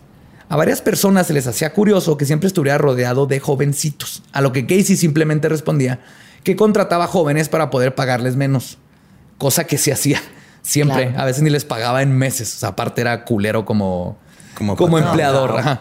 Pero su esposa no fue tan fácil de engañar, especialmente cuando descubrió varias revistas de pornografía gay y anudado a que tenía años de que su vida sexual era inexistente. Así que el 2 de marzo de 1976 finalizó el divorcio. Después de esto, los asesinatos de Gacy mostraron un aumento sistemático que alcanzaron un clímax durante el periodo del 1976 al 78, cuando mató a 23 de sus 33 víctimas. No mames. Los investigadores especulan que fue el, que el fuerte aumento puede estar relacionado con el hecho de que la esposa de Gacy Carroll se mudó de la casa, proporcionándole un control total y una interferencia limitada cuando torturaba y mataba a sus víctimas. Ya, no, ya, no, tenía ya la esposa. Sí, o sea, de- es Gacy, ¿qué estás haciendo? Sí, sí, no, ¿por qué no sacaste la basura? Espérame, estoy apuñalando a un chavito. Ahí voy. ¡Hay sangre en la sala! ¡Te odio, Carol! Te odio, Caro. Ay. Y esas Wow, fechas coinciden con los asesinatos de Dean Coral y David Owen Brooks, mejor conocidos como los asesinatos en masa de Houston. Gacy declaró después que se inspiró en la sádica forma en que Coral eh, de- torturaba jovencitos en su propia casa. Son otros asesinos en serie que sucedieron en la misma fecha, pero eso le dio también una idea, ¿no? Se empieza a alimentar. Sí. Que creo que también cuando empiezan a salir los asesinos en serie en la tele, los asesinos en serie empiezan a decir, ah, mira, él es como yo. Claro. No soy, no estoy solo. Y, en- y es cuando se empiezan a hacer nuevos asesinos en serie en el sentido de Sí. se empoderan, ¿no? Al, al- Sí. al darte cuenta que no estás solo. Es como cuando eres goth en Sí. Juárez en los noventas y luego de repente ves MTV y ves a Manson y dices, hay otro goth. Hay, hay alguien más como goth". yo, pero no se está cagando de calor. Qué bien. Pues es entonces cuando su modus operandi aumentó de apuñalar a su primer víctima a torturar a las víctimas con varios dispositivos, como dildos o introduciendo botellas de medicina en el ano. También fabricó un torniquete con un mecate de un mango de martillo que utilizaba para lentamente ir asfixiando a sus víctimas. Muchas veces mientras les leía pasajes de la Biblia. ¿Cómo qué? Wow, ese güey es pinche freaky motherfucker, güey. O sea, qué forma O de sea, torturar. todo bien con los torniquetes y botellas en el ano, pero ya la Biblia, la no. Lo que- Ya. o sea, te va- O sea, te va a matar y aparte que te vas a echar el eh, Efesios 13:22 completito, culero. Imagínense estar en misa una hora, y- pero aparte están matando. O sea, ya, y te están y te penetrando están- así sí, con sí. cosas. Era Pues un mira, culero. este. Creo que La ha pasado más de lo que pensamos. sea. Jesus. La brutalidad con la que Gacy agredió sexualmente, sodomizó y torturó a las víctimas, así como la forma en que prolongaba su sufrimiento al ahogar repetidamente a algunas de ellas, solo para revivirlas y luego rematarlas. ¿Qué pedo? Qué o sea, poca ya, madre, ya. No, suéltalos. estaba muy mal. Sí. Sugiere una agresión e iras severas que llevaron a la escalada de sus fantasías en sus asesinatos. De esta forma, Gacy continuó creando un mundo de fantasía sádica en la privacidad de su casa, en la que tenía control total sobre sí mismo y sus circunstancias, y donde él era el agresor, creando así sus primeras actuaciones ritualísticas. Para expertos como Boccielli y Moss, los eventos que forjaron las actuaciones ritualísticas de Gacy en sus crímenes son representativos del abuso sexual y emocional continuo de Gacy, sus hermanas y su madre, de los cuales él recibió la mayor parte, ya que su padre lo veía como una versión fallida del linaje masculino, ¿no? lo veía como menos hombre, Sí. a pesar de que puso Wayne Gacy. Sí. Además del abuso sexual por parte del amigo, del amigo de la familia. Los investigadores especulan que los rituales de Gacy son una forma de revivir los antiguos traumas con su padre, pero en lugar de ser la víctima se convirtió en el abusador. Matando y torturando logró voltear los roles y esto se convirtió en sus fantasías sádicas, con las cuales logró recuperar su omnipresencia. Aunque no siempre fue así. En 1975, mientras trabajaba como voluntario para el Partido Democrático local, comenzó a tener avances sexuales con un joven de 16 años llamado Tony Antolucci, quien cuenta que después de una serie de acosos amenazó con partirle la madre a Gacy, El cual lo dejó en paz por un mes. Pero después, mientras estaba en la casa de Gacy, este intentó su truco de las esposas, que era el mismo, Ajá. pero él les va, esta vez lo que hacía es que se ponía las esposas y luego se soltaba, le decía, te enseño, y luego se las ponía, y cuando no podían, sacaba la llave, y decía, es que el truco es que necesitas la llave. Es que el truco es que te la voy a meter. El pedo es que Antonucci, aparte de que era italiano-americano, no estaba ese era su pendejo. punchline. El truco es que necesitas El truco es que necesitas la llave. Digo que- que- que el vato sí- tenía su sí era comedia. Sí, tenía su comedia. Antonucci no estaba pendejo y era campeón de lucha greco-romana. Entonces hizo la mano más ancha cuando le pusieron las esposas Ya. y logró salirse de ellas. Y luego le hizo una llave de lucha a Gacy y cuando te- lo tenía en el piso le puso sus propias esposas. A Entonces huevo. esposó a. Gacy. Sí, le partió la madre. No, deja Le todo pare- partió la madre. de- Estoy seguro que Gacy estaba súper excitado. Ya sé, ¿verdad? Ah, sí. que sigue. Antonucci. Gacy se salió con la suya pidiendo perdón y diciendo que, pues no mames, güey, eres el primero que no cae en mi trampa. Oh, tan listo tú. Yeah. Todos los niños caen, tú eres un chingón. y Antonucci lo soltó y Gacy ya lo dejó en paz. Ahora sí, para siempre. Y también hubo un caso donde abusó sexualmente de otro jovencito que era su empleado, el cual, en lugar de ir con la policía, simplemente llegó con varios amigos a la casa de Gacy y le partieron la madre en su jardín. Ya. Y este Justicia incidente- por, la, por su propia mano. Ajá. Y este incidente ocurrió cuando Gacy aún estaba casado y su pretexto para su esposa fue que el joven estaba enojado porque no le habían pagado. Cosa que también, como hablamos, era verdad Claro. que hacía. Pues durante estos años, a pesar de los altercados con muchachitos y la gente sospechando de sus tendencias efebofílicas y homosexuales, Gacy tenía una gran vida social. Sus actividades de ayuda social y política ayudaban a que, aunque la gente lo viera como medio rarito, a final de cuentas, los que lo conocían veían solamente un hombre preocupado por su comunidad, que se desvivía por las actividades altruistas y que hacía fiestas bien vergas. Y fue durante este tiempo donde inventó su ya Sí, icónica es, es que sí huele feo la casa de John Wayne, pero güey. Sí, pero trae fiestón, trajo taquiza, mamón. Sí. Güey, ¿te acuerdas la de Honolulu? Apesta niño muerto, pero uff. Pero, ¡ay! Qué buen desmadre esa fiesta de vaqueritos que hubo el otro día. Wow. Nadie hace daiquiris como Gacy. y fue durante este periodo donde inventó ya su ya icónica personalidad de Pogo, el payaso, en el cual, con el cual entretenía niños en fiestas de beneficencia o de la colonia. Pero en realidad lo hacía, como le confesó al detective Mike Albrecht, y cito, cuando eres payaso puedes salirte con muchas cosas. Puedes sentarte a mujeres en las piernas y manosearlas y no te van a cachetear. Nadie sospecha de un payaso. Los payasos pueden asesinar y salirse con la suya. Él ya sabía que no, que aquí mencionó muchachas porque ves que él estaba en contra del homosexualismo. y todo eso, pero al detectivo, sí, obviamente sabemos que Claro. lo que le encantaba Bueno, era ponerse a niños en las piernas. Claro. Y de hecho, sí revolucionó el rubro de los payasos. No solo eh, pues adelantándosele a eso, sino que el maquillaje de Pogo que diseñó era único. Contrario a los demás payasos de sus tiempos, los diseños tenían muchos ángulos picudos en lugar de redondos, que siempre las bocas de los payasos son redondos alrededor de los ojos. Sí. Y Gacy son triángulos, se ve macabro. Tú ves a Gacy y dices, ese payaso es malo. Voy a buscarlo. Sí, busca. Y esto fue muy curioso para esos tiempos, pero nadie lo notó. Todo en retrospectiva tiene sentido con John Wayne, John Wayne Gacy. Pues eso lo hacía verse más tenebroso que Bonachón, pero nadie sospechaba. ¿Ya lo encontraste? Ya estoy, sí. Sí, ponle clown. Estamos ahí en los show notes. Pogo. Ajá, sí, van a estar los Pogo fotos. total. Ay. Sí, lo ves dices, yo no deja que mi niño se acercara a esa madre. Pero o sea, que llegue este duda así de que, ay, bienvenidos a la fiesta. te fijas cómo, niño, cómo son picos, aquí. hasta la boca termina en pico y en los payasos por lo general son curvas para que se vean más Sí. redondito, bonachón. Puta, qué horror. Sí. Ajá. Pero todo lo que sube tiene que caer por andar violando niños.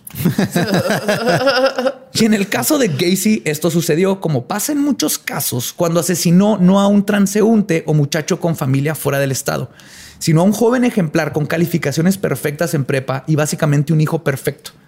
Robert Peace, de 15 años, trabajaba en la farmacia Nissan, donde un día vio a Gacy, quien aprovechó que Robert salió a un momento del negocio y le ofreció pagarle más de lo que ganaba si se iba a trabajar con él en su compañía de mantenimiento.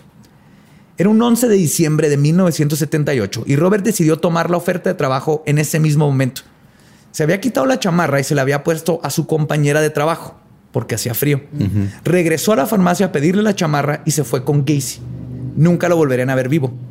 Cuando no regresó a la farmacia, su madre comenzó a preocuparse y con el paso del tiempo su preocupación se convirtió en temor. Buscó en el área de la farmacia por fuera y por dentro y todavía no encontraba a Robert por ningún lado. Tres horas después de la desaparición de Robert, se notificó al departamento de policía de Des Plaines, Illinois, y el teniente Jo- Joseph Kosenczak, Kosenczak, Kosenczak, CZ, Lo que sea. Es nombre polaco. Ajá, es polaco. Dirigió la investigación, sí. Pues platicaron con la compañera del trabajo, quien les dijo el nombre del contratista que le, le había ofrecido trabajo a Pist. El teniente Kosenchak llamó a la puerta del hombre. Cuando Gacy respondió, el teniente le contó sobre el niño desaparecido y le dijo a Gacy que lo acompañara a la estación de policía para interrogarlo. Gacy dijo que no podía salir de su casa en ese momento porque había una muerte reciente en la familia y tenía que atender algunas llamadas telefónicas. Aún así, Gacy apareció en la estación de policía horas después y dio su declaración a la policía, que esto es lo más cabrón porque si fueron el mismo día, que decir que acaba de matar a Peace, o sea, Sí, ahí estaba dentro de la Que ahorita fuera. no puedo, joven, pero ya. Nomás compró tiempo para deshacerse de. O sea, ahorita no puedo. Va a haber una, va a haber una muerte, una muerte. Perdón, hay una muerte, una muerte reciente. En, en mi casa, perdón, en mi familia. Pues Gacy dijo que no sabía nada sobre la desaparición del niño y salió de la estación después de más preguntas. Pero el teniente Kosinchak sabía que algo no estaba bien con Gacy y decidió realizar una verificación de antecedentes penales donde descubrió que Gacy había cumplido condena por cometer sodomía con un adolescente años antes. Fue así como pudo obtener una orden de allanamiento para la casa de Gacy. Entraron a la casa el 13 de diciembre donde encontraron, entre otras cosas, agárrense, un joyero con dos licencias de conducir y varios anillos de graduación, incluido uno que tenía grabado el nombre de la clase de West Main High School del 75 y las iniciales JAS. Una caja con el perejil de Pazuzu y papeles para fumar. siete películas eróticas hechas en Suecia, pastillas que incluyen nitrito de amilo, o sea, poppers y Valium, una sección manchada de alfombra, fotografías en color de farmacias y droguerías, libros como Adolescentes apretados, Wow. los derechos de las los derechos de las personas homosexuales, Bike Boy, pederastía, sexo entre hombres y niños y 21 casos sexuales anormales, la guía gay bicentenario estadounidense, Heads and Tails y The Great Swallow un par de esposas con llaves, un tablón de madera de 2x4 con agujeros perforados en cada extremo, una pistola italiana, insignias de policía. Y también se encontró un consolador de goma de 18 cu- pulgadas en el ático debajo del aislamiento. pues, eso Tremendo, tremendo sí. dildo. Tremendo. Ropa que era demasiado pequeña para Gacy, mecate de nylon y un recibo de un rollo de película con un número de serie de Nissan Pharmacy, de la farmacia. O sea, fue en la farmacia tenía antes tenían que revelar las Revelar fotos, las llevabas tu rollito y fue a la farmacia. y el cual se supo después que fue por pura suerte que lo había dejado ahí la compañera de trabajo cuando le había prestado la chamarra a Robert. Oh. El recibo era de la amiga, lo que ponía a Gacy en el lugar de la desaparición del joven. Además de que encontraron la puerta secretas al espacio de rastreo. Ay. Pero la rastreo. tierra no se movía removida. Y a pesar de notar un olor fétido, como dice el teniente, y cito, estamos buscando un adolescente de 15 años, no había uno ahí abajo. Y en retrospectiva, todos los artículos se ven súper sospechosos. Pero hay que recordar que fuera del recibo que citó Gacy en la farmacia, la policía no tenía pruebas de que hubiera sido el responsable de desaparecer a Robert. Y no lo pudieron arrestar ni le hicieron No nada en ese momento. Gacy, ya con abogado, salió en libertad. Y lo que hizo Gacy al principio lo tomó como un juego. Incluso en una ocasión invitó a los detectives que estaban ahí en su casa afuera a pasar a comer porque lo pusieron a... a- ¿cómo se Seguro le prendía cabrón Ajá, también. eso, vigilancia, ¿no? Sí, sí, sí, le vigilancia. pusieron bajo observación 24-7 porque decían, ok, tanto esta chingadera no está bien, pero legalmente no nos podemos arrestar. Entonces lo ponen en vigilancia 24-7 y Gacy así que, ah, pásenle, les hizo de comer. Los policías olían a muerto, pero pues no podían no tener orden de cateo, ¿no? Dicen que se metían y veían y nada. Pero después de varias semanas de ser acosado por la policía y muy probablemente al no poder saciar su, su necesidad de cazar, Gacy comenzó a desprenderse y a desesperarse. Le pidió a su abogado que sacara un amparo contra la policía, el cual iba a ser otorgado en una semana aproximadamente, lo que puso una gran presión sobre los detectives que sigan investigando el caso a fondo. Sí, es- tienes una semana para comprobar que este güey está que haciendo este güey algo. está haciendo algo y, y si no le dan un amparo y tienes que dejar de chingar, qué feo, ¿eh? A veces son... El olor a muerto no es. Ya se está cayendo todo, por Fue favor. mi cargador, perdón. Ya tumbé ahí El al. olor a muerto no es suficiente. No clasifica como el, el dildo, pornografía, anillos de niños, No. licencias de manejar. Pero todo ¿Quién lo puede. sabe? ¿Quién sabe? Y es que aparte, pues no se imaginaban que había más niños ahí, ¿no? Eh, eh, ellos Estamos nomás decían, este vato niño". tiene algo que ver con Robert. Ajá. Sí. Ese güey tiene Sí. que ver con Robert. Sí, es que no creo que sea como muy usual que entres a una casa esperando encontrar 30 y 33 tantos niños, cadáveres. sí. Pues no, no es, es como, wow, sorpresa. Ajá. Y todo esto se dan cuenta, se están dando cuenta que la desaparición de Robert era solo la punta del iceberg. Y los estudios de laboratorio sobre la evidencia que se llevaron precedían al mismo, predecían el lo mismo, perdón. Aparte del recibo, lograron conectar el anillo de graduación con el caso de un joven desaparecido, el que tenía las iniciales. Ajá. Y cuando los detectives hablaron con conocidos de Gacy, les resultó peculiar que varios de sus empleados mencionaron que los puso a cavar zanjas en el espacio de arrastre, que para drenaje. Ajá. Entonces, de todo empezaron los detectives así que, ok, ok, tal vez esto es más de un solo chavito. El tiempo se le acababa a la policía para concretar una orden de arresto antes de que procediera el amparo. Y Gacy quizás se hubiera salido con la suya si no hubiera, como dicen los profesionales de la ley, pasadose de vergas. Se pasó. Se pasó de de, ver. vergas.com. Lo que los policías no sabían es que Gacy ya había ido con su abogado y le confesó todo. Ay, ok. Comenzando con la frase, y cito, he sido el juez, jurado y verdugo de mucha gente. Y luego le dibujó un mapa con la posición de los cuerpos, donde estaban todos. Su abogado, Sam Amirante, cuenta cómo Gacy se acordaba de todos los nombres y le explicó cómo a veces tenía que enterrar un cuerpo arriba de otro y que finalmente se quedó sin espacio. Y había tenido que deshacerse de los últimos cinco aventándolos por un puente hacia el río. Después de contarle todo, Gacy se quedó jetón en el sillón de la oficina. Amirante aprovechó, el abogado aprovechó para ir con los policías que estaban afuera porque lo estaban cuidando y decirles, no les puedo contar lo que me acaba de decir mi cliente por el privilegio, Pero pase lo que pase, no dejen que Casey se escape. No lo dejen. Qué culero, no, ser el abogado y que te O sea, de esa decir es como una situación ética. Un abogado no puede decirle, tú le cuentas un crimen, dice, yo Mm, te ajá, defiendo. existe el, ajá, el Es que privilegio. el privilegio, como es tu el- abogado, no ajá, puede- el Ajá. de Puta. Y qué- si lo qué hace- mal día para ese güey. Sí, y si lo, porque aparte si lo hace en, en la corte, te tumban el caso porque rompiste el privilegio. Se supone que tu abogado, como, como si lo contrató, Sí. no puedes. Uf. A las 6 o 7 de la mañana del día siguiente, Gacy se despertó, dijo, ¿qué hago aquí? Tengo cosas que hacer. Un toy. Y se, Un toy. y se fue. Y ahí les va. Los detectives lo siguieron y vieron cómo Gacy le dio algo a un jovencito en una gasolinera. El muchacho al reconocer el carro de policía decidió ir a decirles que el señor le acaba de regalar mota. Y es cuando decidieron arrestarlo. Porque Por Por eso. marihuana. por marihuana, Por eso, porque marihuana. fíjate que hasta se pasaba altos, fumaba mota, este, que lo vieran los chotas, pero no lo querían arrestar por mota o por pasarse un alto porque no tenían pruebas. Pero ahorita ya que tenían lo del anillo y muchas Ajá. otras cosas, dijeron, fuck it, a la chingada, lo vamos a Esto. arrestar en lo que, nomás para que no, se- no se nos escape, ¿no? Con lo que nos dijo el abogado. Y entonces deciden arrestarlo y lograron convencer al juez de darles otra orden de cateo. En su arresto, Gacy se estaba comportando normal. Incluso cuando le preguntaron mientras le tomaban las fotos para procesarlo, ¿en qué estado naciste? Contestó, en el estado de confusión. Y se caga de la risa. Y la foto donde lo están arrestando tiene la cara así de, dijo ese chiste, jaja, se cagó de la risa y le nací en el estado de confusión. Ay, su Ah, chiste. les digo que tiene- Ay, mira. Mira, su confusión, su confusión sexual que lo llevó a matar a un chingo de gente. Qué que- lindo. Pues se caga de la risa, confiesa todo, pero dijo que había sido culpa de los niños. Después cambió su por versión. Dios me provocaron. Lo mismo que sirve el cardenal, ¿no? De eso sufre el cardenal de, De, pinche, de- el, sí, el de Guadalajara, ¿de dónde es ese? El que- Norberto que el decía Norberto, que también-. Sí fue ese güey ¿qué? que dijo que ¿Qué era culpa de los niños. Este, No, no de todos, eh, algunos, que algunos, algunos. querían seducir a los padres. Sí, a veces es culpa de los niños. Ujú, ujú. Gente pendeja. Pues después cambió su versión a que había sido otra personalidad a la cual llamaban Jack, ya planeando para su defensa que sería inocente por cuestiones de estar loco.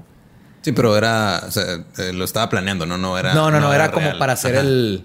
Ya. Durante todo este proceso, quienes hablaron con él lo describen como un hombre con cero remordimiento que incluso estaba más preocupado porque le fueran a ensuciar su alfombra durante las excavaciones que por sus víctimas. Claro, ¿sabes cuán- lo difícil que es mantener la alfombra limpia matando treinta y tantas personas? Lo había logrado. o Lo sea, había logrado Lo había hasta- logrado y llegan aquí a llenar de tierra Sí. y de cosas todo. Soy John Wayne Gacy y este es OxyClean. Limpia sangre, semen. Pero para su chinga de este imbécil, no solo le mancharon la alfombra al animal, le tiraron la casa por completo. En las fotos se tuvieron que quitar todo el piso para Sí, poder escarbar claro, a gusto y luego empezaron a destruir las paredes entre para buscar evidencia y que también Ya parte de tenemos que deshacernos de esta pinche casa, no Sí. puede seguir. El primer día de excavación encontraron dos cuerpos. Luego detuvieron el proceso por Navidad. Pues claro, ¿no? Nadie quiere estar el 25 de diciembre sacando cuerpos. Y para el 28 de diciembre la policía había encontrado 27 cadáveres abajo de la casa de Gacy. Uno que estaba enterrado en la cochera y tapado con concreto y cinco cuerpos más que fueron recuperados del río, incluyendo el cuerpo de Robert Pist. Su recurso de declararse inocente por, inocente por razones de insanidad no funcionaron. El juicio duró solo cinco semanas y el jurado lo declaró culpable de todos los asesinatos y lo sentenciaron a muerte en solo dos horas. Wow. Que espérense, en realidad lo declararon culpable en media hora, pero tardaron hora y media en llenar todo el papeleo porque tenían que firmar por cada uno de los 33 casos. Te está Chale, diciendo, uno de los dije, en media hora dijimos culpable sí, y va, claro, pero en- claro. en la burocracia hizo que tardaran No, dos pero horas. hay que firmar aquí el papel. Maldita que- ¿Dónde burocracia. están los papás de estos niños? A ver, tienen que venir a firmar y todo. Dos copias, Qué señora. mal día. Y todo antes del año nuevo, caray. Cuando escuchó el veredicto, Gacy dijo, y cito, fue el mejor juicio de la historia de los Estados Unidos e hicieron lo correcto al encontrarme culpable. Pero no me hubieran dado la pena de muerte. Todavía tengo mucho que contar. John Wayne Gacy Jr., que, quien en ese momento era el hombre acusado de más cargos por asesinatos en la historia de los Estados Unidos, fue ejecutado por inyección letal el 10 de mayo de 1994, a sus 52 años, mientras una multitud afuera de la cárcel se juntaba a pistear y gritar na na na na na na Wayne Gacy goodbye. No mames. Wow. Y esa fue el final de John Wayne Gacy Jr., el payaso asesino. Qué fuerte. ¿Qué tal, Alexis? No, muy ¿Podrás fuerte. dormir mejor? ¿Ves diferente los payasos? Mira, me estoy quedando en un hotel que está justo donde han pasado muchos feminicidios y No, no pasaron ahí, ahí estaban los cuerpos. Ahí en el hotel están los cuerpos. No en el hotel, en los campos en donde los campos. donde está en el hotel no mataron a nadie. Y no es exactamente el hotel, está- sepamos. es atrás del hotel. Bueno, atrás del hotel mataron a muchas mujeres y luego después de esta bonita historia siento que hoy me espero una noche así de que mm, dulces sueños. Ay, gracias. Fue lo máximo escuchar esto. Estoy, las imágenes de mi cabeza ahorita no tienen Pero precio. aprendiste mucho los, el, la- el número de ingredientes que tiene Kentucky Fried Chicken. Claro. Ajá, eh, aprendí No algo. dejarte esposar por payasos. No se dejen esposar por gente a la que no conocen y a la que no confían. No maltraten a sus hijos si son gays. No. ¿Qué más? ¿Qué más aprendimos que este No cloro- manchen la alfombra. El cloroformo no es instantáneo. El cloroformo tarda más cinco minutos en Cinco hacer minutos, y efecto. tiene que estar y hay que estarlo constantemente poniendo aplicando. cada dos minutos. Y wow. Y se agarran a un este, violador de niños, no lo dejen salir nunca jamás. Sí, porque lo sospechan, agarraron si 10 ligeramente veces. ya sospechan que alguien está violando y matando niños. Sí, sí, Ya. si ya violó niños, mínimo, O sea, mínimo tengo- castrenlo químicamente. Quítenle la necesidad sexual. Pero no, hay un chorro de Pero tú crees que eso quite la necesidad, o sea, quita igual y la necesidad de violar, pero no de matar, ¿no? Tal vez, pero por ejemplo, si, lo, si Gacy lo hubieran agarrado desde antes La de primera, que matara, sí, desde la la primera vez que lo primera, torcieron. cuando le dieron los 10 años y todo eso. Sí, cuando todavía ya habían dicho que iba a ser una amenaza de todos modos, ¿no? O sea, Tal vez no, iba- llega. No sabemos, ¿verdad? Pero tal vez no llega. Mínimo ya estás quitando un depredador. Mínimo ya no se le Pues va a parar. estás pues no se le va a parar, sí. Sí, y, pero- y sí, la falta de testosterona, cuando te castran químicamente, sí baja la testosterona y Claro, sí baja el baja el- impulso sexual bastante. Hay muchos estudios. No Pero confíen en nadie que trabaje en Kentucky Fried Chicken. Cuidado con eso. Esa es la Ni en- moraleja ni en los de esta historia. JCs. Ajá. Ay, güey. Hay que cuidarnos. Y no, eh, adultos vestidos de payaso, cuidado. No, cuidado. No dejen cuiden. solos a sus niños. No dejen que sus hijos se sienten las piernas de nadie, de ni ningún de Santo señor. Claus, ni de Batman. No sean esos ni de señores. Simi. De nadie, de, De ningún nadie. señor, de ningún señor disfrazado de nada. Ajá. O sea, Regla general. Hay que, hay- ya, rule of thumb. Rule of thumb, hay que cortar con ese linaje de tíos. Acabemos Aquí, con esta los- generación detiene a los tíos tocadores. La efebo... Efebofilia. Efebofilia. Efebofilia. Efebofilia. ¿Y tú? Yo, ¿Qué, este. pues? ¿Qué piensas? yo pienso que. Digo, me atrevo a decir que ese güey no era buena persona. ¡Ey, aguas! ¡Aguas! Yo sé que es controversial esta declaración, pero me atrevo a decir que John Wayne Gacy no era una buena persona. Era lo peor, era un imbécil. No, es que sí, o sea, siempre, siempre y, y- en, en entre más casos vemos sea en cualquier parte del mundo, siempre hay como, como, como que a veces la, la ley es la que se da en la madre sola, güey. O sea, a veces ellos mismos se ponen, o sea, en, en aras de no caer en, en abusos, Sí. se ponen de repente trabas solos. Sea, entonces de repente no pueden ejercer bien la autoridad. Porque ellos mismos dicen, no, Claro. tenemos, necesitamos una Sí. causa probable, necesitamos una orden de cateo, necesitamos cierta o Sí, cualquier en cosa. ese caso está mejor aplicarla como en México de eres culpable hasta que decíamos lo contrario, ¿no? No lo En como allá que casos, eres, eres inocente es hasta que- que, se compruebe lo ajá. contrario. Sí, en, nomás que en México pues no funciona por eso, No pero funciona allá. nada, pero o sea. Wayne Gacy, si no se hubiera pasado de vergas y Sí. hubiera llegado a darle mota a un niño en una gasolinera sabiendo que lo están siguiendo, Ajá, lo hubiera. hubiera conseguido su amparo y entonces nomás era tener cuidado, no, no hubiera. Pero eh, orden al de final es lo que pasa con muchos de los criminales, quieren que los cachen, ¿no? Sí, que los yo creo que una parte de Gacy tenía que ver con, aparte, ya teniendo la policía, creo yo, está perdiendo el control que tenía por estos dos años Sí. y no podía vivir con eso. Entonces, como parte de recuperar ese control es, "Ah, yo voy a hacer como si nada, ¿no? Voy a hacer lo de siempre. Hola niño, toma mota, nos vemos al rato en la casa. Ahí tengo pornografía. También eso, legalicen la mota. No mames, todos los niños aquí casi todos agarró ofreciendo mota y pornografía. Sí. Pornografía ya es gratis. Mota tiene que ser legal para que no pase esto con nuestras futuras generaciones. Legalizamos la marihuana, no sé qué tanto puede ayudar a que dejen de matar niños. Ya los nos puedes atraer con mota. No, pero un niño de menor de edad tampoco podría comprar Exacto, mota tampoco podría comprar mota O sea, legalmente. Más bien es legalicen este comprar mota desde los 12 años. Legalizan la mota para los bebés y, gotitas. Sí, cuando todavía está en desarrollo el cerebro es cuando más este, bien les puede hacer que se les abra la mente y que no los abran señores. Chale, Eduardo. Espinosa no es doctor. No olviden eso. ¿No soy doctor? Creo que no.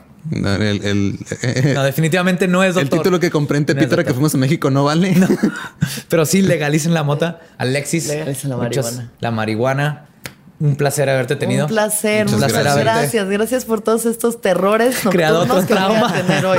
Los quiero muchísimo. Qué placer estar en Leyendas. Gracias, que te sigan en tus redes. nuestro. Todavía sigue la gira, ¿no? Sigue la gira sí, putona pero espiritual. Eh, vamos a estar de gira todavía en varias ciudades, entonces pueden ver todo esto en mi página alexisdeanda.com y en mis redes sociales Alexis de Onda. Ahí pueden estar enterados. Eh, mi podcast de Telocico con Eduardo Talavera y, Mónica, Mónica Escobedo, y mi podcast de El Viaje, que es yo entrevistando banda y todas las cosas padres que uno hace. Excelente. Estén pendientes porque estaremos ahí en el, en el viaje. En el viaje, sí, claro. Sí, sí, sí. por supuesto. Va- vamos a, a tener Crossover, el viaje. crossover. Vamos a tener un crossover del viaje. Entonces, escuchen, estén pendientes y no maten niños. No, por favor. no Por maten niños. no- si no algo pueden niños. llevarse de hoy es no matar niños. Y Sí. pues, a nosotros nos pueden seguir como Leyendas Podcast en todas las redes sociales. Eh, suscríbanse, denle, el- pónganle la campanita y todo eso. que campanita, nunca decimos. subscribe, eh, cinco estrellas, bueno, las que nos merezcamos, pero sí califiquen, porfa. Y Pueden ser que tenemos Patreon. En patreon.com diagonal leyendas podcast. Tenemos y muchos regalitos bien padres para los también que me nos pueden seguir en redes como ningún Eduardo. Y a mí como El Va Diablo. Y nuestro podcast ha terminado. Podemos irnos a pistear. Palabra de Belzebub. ¡Yeah! ¡Que viva la sodomía consensuada!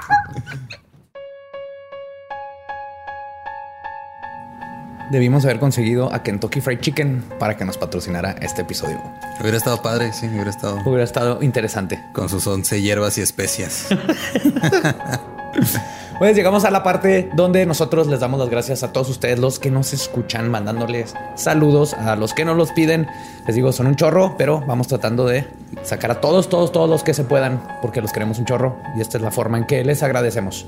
¿Quieres empezar tú? Ok, yo primero que nada les quiero mandar un saludo muy especial a Ruth, Iskra y Merry que me salvaron el otro día de... Se ponchó la camioneta de mi madre, andamos en El Paso, Texas. Nos quedamos ahí en la carretera y en el freeway. En el... Y me bajé a una gasolinera y de repente aparecen tres fans legendarias de la nada y me ayudan a conseguir un gato y a llevarme para cambiar la llanta y todo. o sea, Wow. Un saludo muy especial. Muchas gracias por salvarme. Espero que haya sido coincidencia y que no llevaran horas siguiéndome, pero de cualquier forma, muchas gracias. ¿No es las mismas que me toparon una foto en la gasolinera a mí? Eh, no, creo Ah, que, bueno, espero que no. Eh, también un saludo a Anaíse L, también a Johan de parte de su hermano Axel Oredo, a Joel Oviedo de Leslie Oviedo y Chivis. Y traigo aquí también otros, son, traigo como 200 peticiones de cumpleaños. Traigo, bueno, este no es cumpleaños, este es más bien para Yolanda Parra, alias La Yolis, que pone a sus empleados a escuchar lindas legendarias Muy bien, Jolis. en Muy los altavoces de su oficina. También este, un saludo a, a Nancy García, un saludo a la mamá Nancy García que, que, la, envici- que la envició allá en Querétaro, que pronto vamos a andar por allá, entonces Oh, yes. estén ahí pendientes. Cumpleaños, tengo un chorro a Gok Osnaya, a Susesh Santama, a Lalo Glem, Lilith Angelorum, Ale Madrigal, César Daniel Gasgo, Mario Manini, Wayne. Mario Manini cumplió el 27 de agosto, porque está pidiendo ahorita. Manini. No mames. No mames, Manini. De hecho, es el que le dan miedo a los aliens, ¿no? Creo. Sí. Ok. Pues un alien va a llegar a molestarte por pedir saludos de cumpleaños un mes después. ¿Quiere- quiere- que tal vez los pidió a tiempo, pero no los había leído hasta ahorita. Este, y también a Lalo Ortiz y su esposa Andrea Solano, que cumple el 30 de septiembre. Giovanni Guerrero y su esposa Telma, que cumple el 27 de septiembre. Ah, no, perdón. Su aniversario es el 27 de septiembre. De Giovanni y Telma.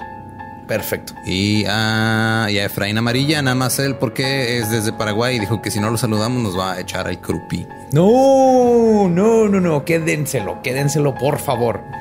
Oye, pues yo tengo oh, saludos para Kirvan, de parte de su mamá. Tiene 11 años y nos escucha. Ah, eso, Eso no es- está bien. Esa es una mamá chingona.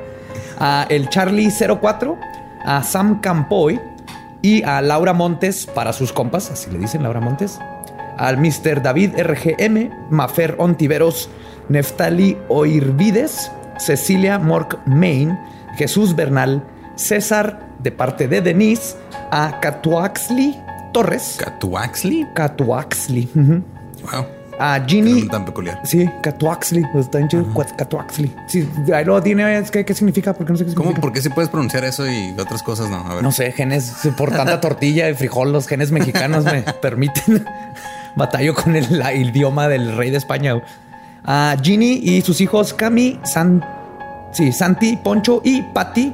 A Sususita Love, Aaron Candiag y a Claudia Zapata de parte de Kevin Montoya. ¿Ya mandaste saludos a la que te mandó el pizarrón de corcho? Es la que iba. Ah, ok. Perdón por Ajá. arruinar la, no, no, el no. drama. Ya lo arruinaste, dilo tú, pues. No, no, tú dilo. No, ya no quiero. ¿Ya no quieres? No. No te creas. ah, nomás que. Oh, ya lo perdí. ¿Era Andrea? Sí, ¿verdad? No, Alejandra. Alejandra, perdón.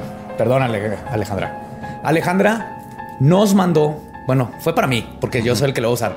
Un pizarrón de corcho que ya vieron, me urge, ahí estaba en el Instagram, para mi cuarto y está increíble. Ya lo llené de hojas y se va a estar llenando de hojas y les voy a mandar fotos. Una- un saludo muy grande también a su novio, porque sé que los dos nos lo mandaron. Llegó en Amazon bien bonito en su paquete y oh my God. Mil, mil gracias. Ayer estuve todo el domingo acomodándolo, tomando medidas, cómo iba a quedar y todo. Un abrazo y un beso muy grande. Muchas gracias y que son- Hermosillo. Y luego cuando, llegamos a ir también nos van a llevar a comer tacos. Uh, tacos sonorenses. Oh, yes. Unos burritos con sus tortas o vaqueras. No sé si me acabas de alburar, pero suena delicioso. No, no, son las tortas de harina así súper enormes, bien chingonas que se. Oh, oh, yes. Pues excelente. Creo que eso ya fueron todos los Fueron saludos. todos por hoy. Sí, fueron bastantes. Fueron todos por hoy. Gracias por escucharnos. Síganos en todas las redes, píganle subscribe y todo eso que ya les decimos siempre. Y los queremos un chorro. Y nos escuchamos el próximo miércoles macabroso aquí en Leyendas Legendarias. Adiós. Bye.